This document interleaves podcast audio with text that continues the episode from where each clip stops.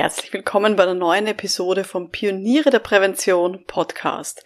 In dieser Episode sprechen wir über mühsame Gespräche mit Mitarbeitenden, nämlich solche, wo diese nur jammern und sich über Arbeitsbedingungen beklagen. Nach dieser Episode wissen Sie, wie Sie hier trotzdem lösungsorientiert bleiben können und welche drei klassischen Fehler Sie dabei unbedingt vermeiden sollten. Schön, dass Sie mit dabei sind. Um in Betrieben wirklich etwas zu bewegen, braucht es mehr als Fachwissen. Pioniere der Prävention. Psychologische Impulse für Ihren Erfolg in Arbeitssicherheit und Gesundheitsmanagement. Veronika Jackel inspiriert Präventionsexpertinnen und Experten mit Empathie und Energie. Profitieren auch Sie vom Know-how der erfahrenen Arbeitspsychologin Veronika Jackel. Liebe Pioniere der Prävention, kennen Sie auch solche Leute, die nur jammern, sudern, sempern, sich über alles und jeden beklagen, egal wie Sie es ausdrücken wollen? So Leute, die in Unterweisungen, Seminaren oder Workshops einfach die ganze Gruppe runterziehen. Leute, die immer nur das Negative in allem sehen, aber vielleicht nicht einmal Lösungsvorschläge bringen, wie man die Arbeitsbedingungen verbessern könnte. Oder auch Leute, die ständig ihre Vorgehensweise kritisieren. Also ich habe das leider schon häufig erlebt und ich finde das so anstrengend. Jeder Vorschlag wird abgelehnt. Und dann habe ich das Gefühl, die Leute suhlen sich wirklich auch in der Kritik. Die genießen das, wenn sie es jemandem erzählen können, wie schlecht es ihnen geht und wie arm sie sind und wie schwierig alles ist. Und ich habe so das Gefühl, die wollen dann einfach nur Mitleid. Aber die sind nicht wirklich interessiert daran, wirklich positiv irgendwas zu verändern. Ich zeige Ihnen heute, wie Sie mit solchen Leuten umgehen sollten, damit Sie Ihre eigene Energie sparen und zu einem guten Ergebnis kommen. Egal, ob es in einem Workshop ist, bei einer Unterweisung oder bei einem Seminar. Weil viele Beraterinnen machen hier intuitiv leider ein paar Fehler, die die Situation nur schlimmer machen. Die Episode heute nehme ich übrigens nur deswegen auf, weil mir jemand in einer Fortbildung rund um die Gefährdungsbeurteilung psychischer Belastungen mal genau diese Frage gestellt hat. Und ich habe mir gedacht, vielleicht interessiert Sie, liebe Hörerin, liebe Hörer, das ja auch. Also kann ich es doch gleich in den Podcast auch reinsprechen. Also, kommen wir zu den drei Fehlern, die da sehr häufig gemacht werden, wenn man solche Leute vor sich hat, so Leute, die einen nur runterziehen und die nur negativ sind und was man denn da machen kann. Also, ein Fehler, der da häufig gemacht wird, ist, es wird nicht differenziert, ob eine Person so negativ ist oder ob es wirklich die ganze Gruppe ist. Und das ist eine Differenzierung, die muss bei uns im Kopf stattfinden. Weil oft sind es zwar laute Personen, die sich dann, die dann jammern die ganze Zeit und, und sudern, aber bei weitem sind es nicht alle von den anwesenden Personen, die so negativ sind. Vielleicht ist es wirklich nur eine Person, die dann halt wirklich lautstark jammert, dass zum Beispiel, weiß nicht, die Geschäftsführung so schlecht ist oder dass bestimmte Führungskräfte nichts tun gegen die schlechten Arbeitsbedingungen. Aber ganz wichtig, wenn man das differenziert betrachtet, dann ist es relevant, wenn das nur eine Person ist, dass man dieser Person dann auch nicht diese Wichtigkeit gibt und dass sie immer wieder mit der Gruppe rücksprechen, ob das eigentlich die anderen auch so negativ oder so dramatisch sehen. Und sie können davon ausgehen, wenn das nur eine Person ist, die da eben so viel jammert, dann wird das der Gruppe auch irgendwann am Nerv gehen. Ich habe das mehr als einmal erlebt, dass dann irgendwann sich die Gruppe gegen diese Person gewendet hat und gesagt hat, jetzt hör mal auf zum Jammern, das gibt's ja nicht. Wir haben ja trotzdem immer noch Sachen, die gut sind. Also, wo dann wirklich auch diese Gruppe diese, ich würde mal sagen, Selbstreinigungsfunktion auch übernommen hat und ich dann gar nicht sagen musste, sondern der Gruppe es selber aufgefallen ist, dass hier eine Person das so extrem runterzieht. Aber man kann sich nicht immer darauf verlassen. Manchmal trauen sich die anderen nicht oder es ist aus anderen gruppendynamischen Gründen jetzt gerade nicht möglich für die anderen da was zu sagen. Aber sie können sicher sein. In der Regel ist nie die ganze Gruppe gleich. Es sind nie alle gleich negativ drauf. Selbst wenn die alle irgendwie pessimistisch sind und irgendwie sehr problemfokussiert, kann man davon ausgehen, dass es Unterschiede gibt. Dass es feine Unterschiede gibt. Also keine Ahnung, wir stellen uns eine Skala irgendwie vor von minus 10 bis plus 10. Zwischen 0 und plus 10, das wären diejenigen, die wirklich lösungsorientiert sind, mit denen man gut arbeiten kann. Und zwischen 0 und minus 10 wären diejenigen, die immer nur jammern und alles schlecht sehen.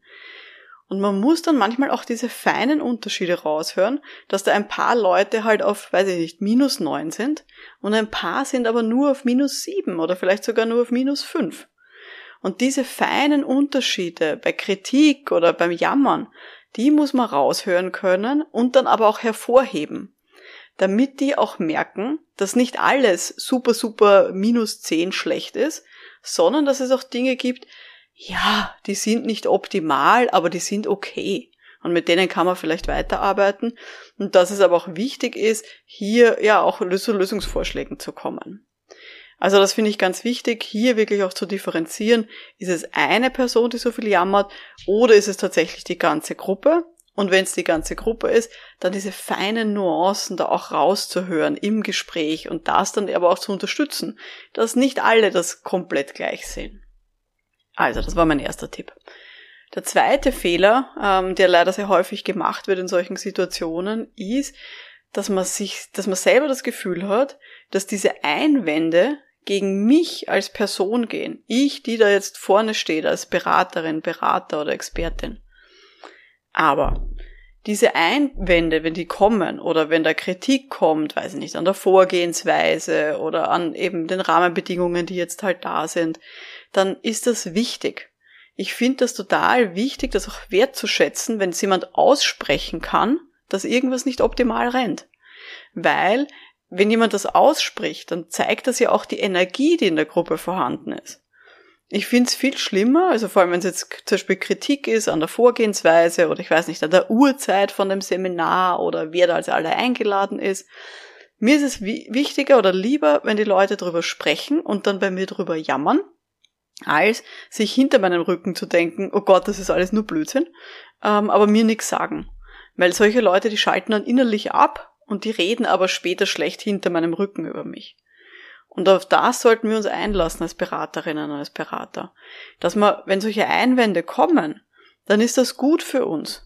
Weil dann haben wir die Möglichkeit darauf zu reagieren und das eben hier auch noch was, noch was damit zu machen und das vielleicht noch irgendwie zum Positiven zu drehen. Also es kann ja zum Beispiel auch sein, dass eine Person einen Einwand bringt gegen einen Maßnahmenvorschlag. Ich mache einen Vorschlag, was man machen könnte, Person sagt, äh, das geht nicht. Ähm, dann kann es sein, dass sich mehrere Leute diesen Einwand gedacht haben. Aber die anderen haben sich halt nicht getraut, was zu sagen oder, weiß nicht, wollten die Energie nicht aufbringen, das mit mir zu diskutieren.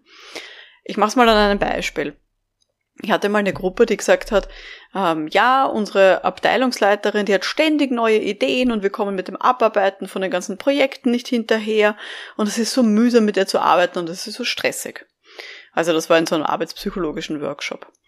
Ich habe dann den Vorschlag gebracht, naja, sie machen doch regelmäßig so Wochenbesprechungen, das haben die mir nämlich vorher erzählt, und ich würde vorschlagen, dass Sie mal in so einer Wochenbesprechung mal strukturiert die ganzen Projekte, die Sie da haben und den aktuellen Stand der Dinge durchgehen gemeinsam, damit die Abteilungsleiterin wirklich auch sieht, was da schon alles am Tisch liegt und wie viele Projekte da eigentlich da sind. Also das war so mein Vorschlag. Und dann kam sofort der Einwand, ja, das geht so nicht, weil unsere Wochenbesprechung läuft so nicht ab, das klappt bei uns nicht. Bei unserer Wochenbesprechung ist so, dass die Abteilungsleiterin berichtet, was in der letzten Sitzung, was in ihrer letzten Sitzung mit dem Vorstand gewesen ist, ähm, und dann fragt sie noch ab, okay, wer ist wann im Homeoffice, und dann gehen wir wieder. Und das ist kein Dialog, das ist ein Monolog, den die Abteilungsleiterin da hält. Gut, das war ein wichtiger Einwand. Und das war eine wichtige Information für mich, weil ich hier diese ganzen internen Abläufe, die Kultur und den Führungsstil von dieser Abteilungsleiterin, die kenne ich nicht.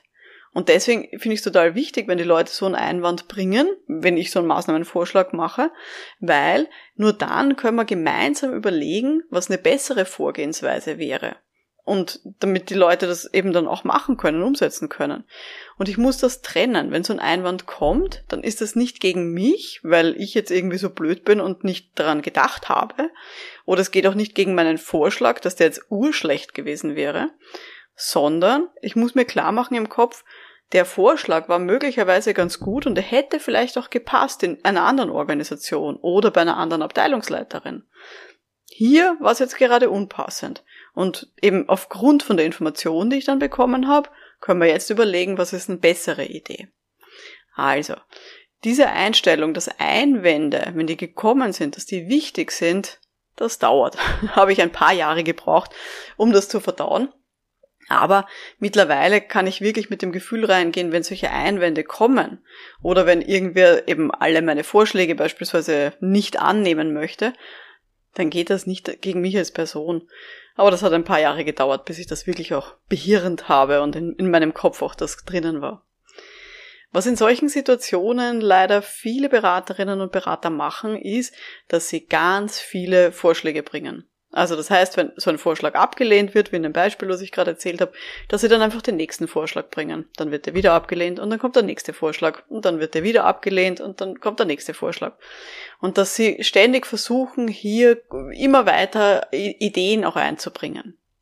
Aber man muss sich klar sein, so wirklich problemfokussierte Menschen, die immer nur das Negative sehen und eigentlich nur jammern wollen, denen geht's nicht um Lösungen. Und denen geht's auch nicht um Verbesserungsvorschläge. Und die werden immer alle unsere Vorschläge ab ablehnen. Also keine Ahnung, machen wir ein anderes Beispiel noch. Ähm, stellen Sie sich mal vor, Sie sind in einer Firma zuständig für die betriebliche Gesundheit.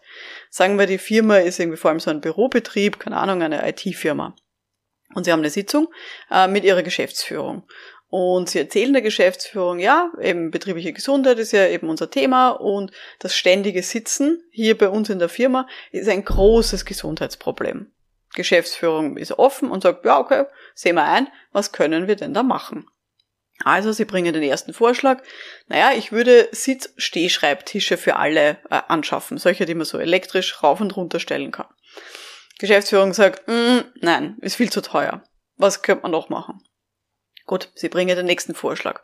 Naja, wir könnten doch zumindest so ein paar Stehtische im Großraumbüro verteilen, wo man sich dann mit seinem Laptop ab und zu hinstellen kann. Geschäftsführung lehnt das wieder ab. Sagt, nee, kein Platz dafür, geht sie nicht aus im Großraumbüro. Gut, was könnte man noch machen? Sie bringen den dritten Vorschlag. Naja, wir könnten zumindest regelmäßige Bewegungseinheiten machen. Wir könnten so ein Programm machen mit Mitarbeiterinnen bewegen Mitarbeiterinnen, so mit bewegten Pausen. Geschäftsführung sagt, mm -mm, nein, da macht eh keiner mit, das ist Blödsinn. Also, was könnte man noch machen? Dann kommen sie mit dem vierten Vorschlag. Ja, dann, wir könnten doch zumindest per E-Mail regelmäßige Erinnerungen rausschicken an alle, dass sie jetzt doch bitte eine aktive Pause machen sollten und aufstehen sollten. Geschäftsführung sagt, mm, nein, weil es gibt eh schon viel zu viele interne E-Mails und das liest keiner. also, was würden Sie dann machen? Jetzt haben Sie schon vier Vorschläge der Geschäftsführung gemacht. Würden Sie jetzt noch mehr Vorschläge bringen? Oder was, was würden Sie tun? Ich an Ihrer Stelle würde Folgendes vorschlagen. Sie dürfen natürlich Maßnahmenvorschläge bringen. Ideen, wie man Dinge besser machen kann. Aber machen Sie nicht zu viele Vorschläge. Machen Sie maximal ein bis zwei Vorschläge. Irgendwann müssen Sie sich zurücklehnen und die Verantwortung wieder zurückspielen an die Person, die ihnen gegenüber sitzt. Also zum Beispiel jetzt in dem letzten Beispiel an die Geschäftsführung oder an dem Beispiel vorher mit den Mitarbeiterinnen, die meinen Vorschlag abgelehnt haben, wie man mit der Abteilungsleiterin umgehen kann, dann müssen sie es zurückspielen wieder an die Mitarbeiterinnen. Und die dann klar fragen und sagen, okay, was ist denn Ihr Vorschlag?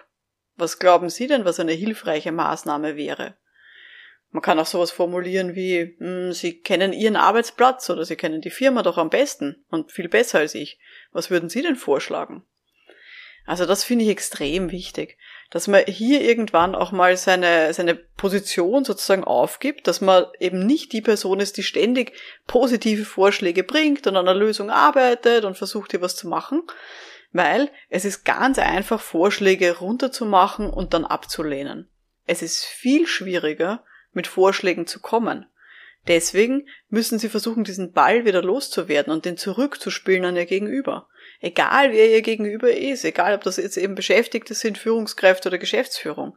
Irgendwann spielen sie den Ball wieder retour nach ein bis zwei Vorschlägen, wenn die abgelehnt worden sind, sagen, okay, ich kann es verstehen, Ihr Einwand ist definitiv legitim, was würden Sie denn jetzt machen? Und dann ziehen sie sich nicht darauf zurück, lassen sie sich dann nicht in die Ecke drängen mit, na, aber Sie sind doch die Expertin, Sie sind doch die Beraterin, Sie müssten es doch wissen.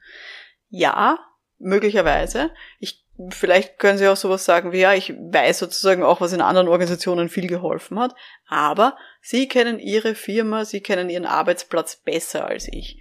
Deswegen, was wäre denn Ihre erste Intention? Was würden Sie denn hier vorschlagen? Also diesen, diesen Fehler, ständig neue Vorschläge zu bringen, die die andere Seite einfach nur abschmettern muss, die sollten sie wirklich nicht machen. Genau. Jetzt ist mir noch was eingefallen. Kleiner, kleiner Bonustipp vielleicht auch noch jetzt so am Rande. Was ich auch ganz gerne mache, wenn Leute so richtig negativ sind, wenn die wirklich nur, ja, nur jammern und sudern, dass ich dann manchmal einfach auch provokant frage, warum arbeiten sie dann noch hier? Das ist eine Variante, die habe ich auch schon häufig angewendet, nämlich immer dann, wenn ich das Gefühl hatte, dass eben eine ganze Gruppe nur jammert über stressige Arbeitsbedingungen und dass auch diese negativen Seiten sehr, sehr hoch gespielt werden.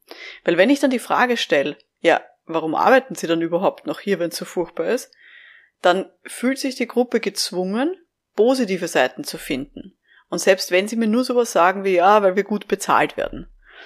Weil das ist ein Selbstwertschutz, den die dann machen.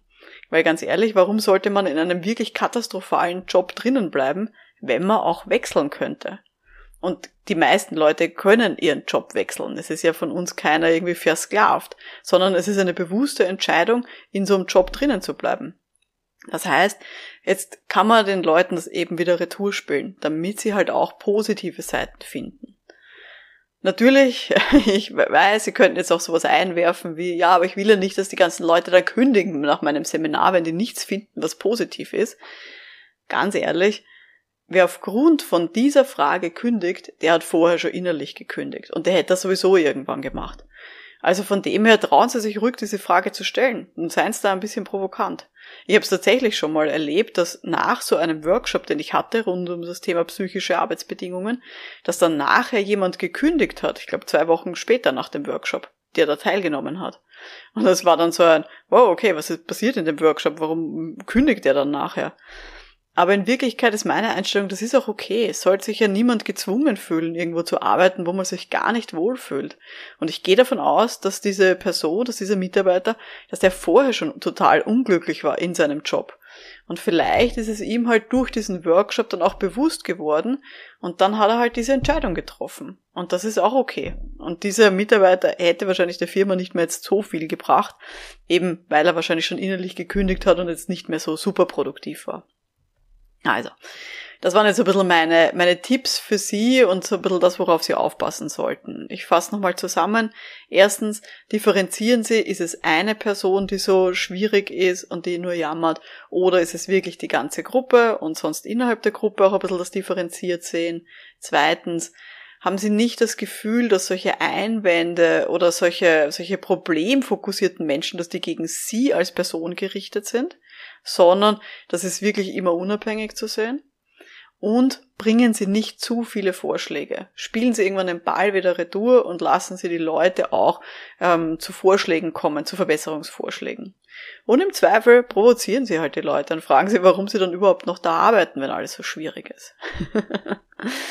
Kleine Aufgabe für Sie diese Woche. Überlegen Sie jetzt mal, in welche von den Fallen, die ich heute erzählt habe, sind Sie denn schon mal selber reingetappt? Und was nehmen Sie sich vielleicht für die Zukunft vor, wenn Sie wieder in so einer Situation sind? Wenn Sie jetzt das heute interessiert hat, dann empfehle ich Ihnen auch, hören Sie mal rein in die Podcast-Episode Nummer 7. Springen Sie da fast ganz an den Anfang von diesem Podcast Retour. Und zwar die Podcast-Episode Nummer 7 hat geheißen Beratungskompetenz als Kern von wirksamer Prävention. Da erzähle ich noch mehr eben zum Thema Beratungskompetenz. Und wenn Sie Ihre Gesprächsführung wirklich verbessern wollen, dann schauen Sie auch mal vorbei unter www.pionierederprävention.com, weil wir beide wissen, um wirklich was zu bewegen in Arbeitssicherheit und Gesundheit, da brauchst schon mehr als Fachwissen. Mein Name ist Veronika Jackel, vielen Dank fürs Dabeisein und wir hören uns dann in der nächsten Folge. Bis dahin, alles Gute. Ciao.